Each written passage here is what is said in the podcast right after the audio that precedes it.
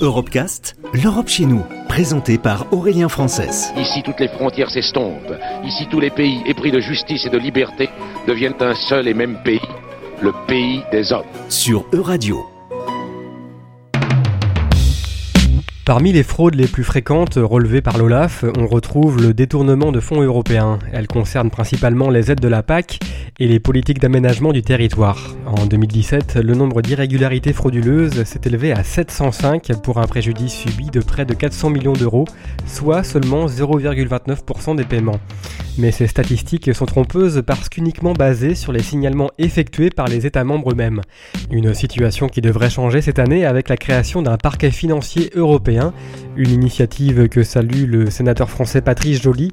Il a été rapporteur spécial de la fraude aux fonds européens en 2019. On aboutit là euh, à un outil qui va permettre peut-être de euh, changer un peu de, braquet en matière de, lutte contre la fraude, puisque ce contrôle, en quelque sorte, hein, sera un, contrôle judiciaire euh, et on ne sera plus dans l'intergouvernementalité comme on l'était jusqu'à maintenant, c'est-à-dire qu'en fait, les services de l'Union européenne étaient euh, euh, faisait avec les, les, autorités françaises, notamment judiciaires. Là, il y aura un pouvoir propre et on sera dans une supranationalité dans cette euh, lutte contre la fraude et ça permettra, je disais, de changer de braquet puisqu'on avait un organisme aujourd'hui qui était une autorité administrative seulement, qui était le, euh, l'organisation de lutte contre la fraude, l'OLAF, qui ne disposait pas de, de ses pouvoirs judiciaires et d'investigation qui auraient pu euh, lui permettre euh, d'avancer. C'était une organisation qui était rattachée d'ailleurs à une direction de la Commission européenne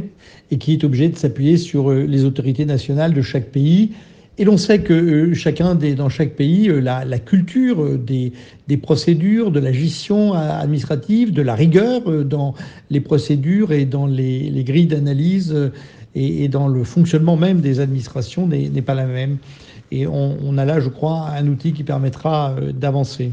Au niveau national, euh, les services qui étaient euh, en charge de ces missions-là n'avaient pas nécessairement euh, ou n'ont pas nécessairement des, moyens très, très importants.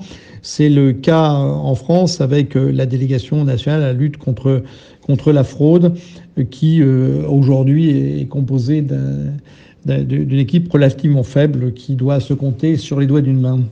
Parmi les, recommandations que contient le, rapport que, que j'ai rédigées. La première concerne l'amélioration du contenu du rapport annuel de la Commission européenne sur ce qu'on appelle la protection des intérêts financiers de l'Union européenne. Euh, intérêts financiers à la fois du point de vue des dépenses, mais également du point de vue des, recettes. Euh, et en disposant, plutôt en faisant en sorte que ce rapport euh, contienne des informations sur la sociologie euh, de la fraude dans euh, chacun des pays qui permettrait de prendre la mesure de la réalité de la fraude par rapport à la, fraude effectivement constatée.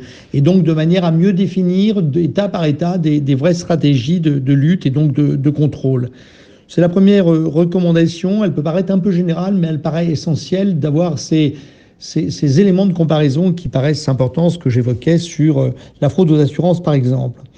Le deuxième euh, élément qui me paraît là aussi important, abaisser le seuil euh, euh, où les autorités nationales sont obligées de transmettre à la Commission européenne les irrégularités en matière de dépenses, alors qu'il s'agisse d'irrégularités frauduleuses ou d'irrégularités non frauduleuses. Il peut y avoir simplement des erreurs, des incompréhensions, et, tout ça n'est pas nécessairement euh, pénalement répréhensible. Aujourd'hui, le plafond des, des, transmissions est de 10 000 euros.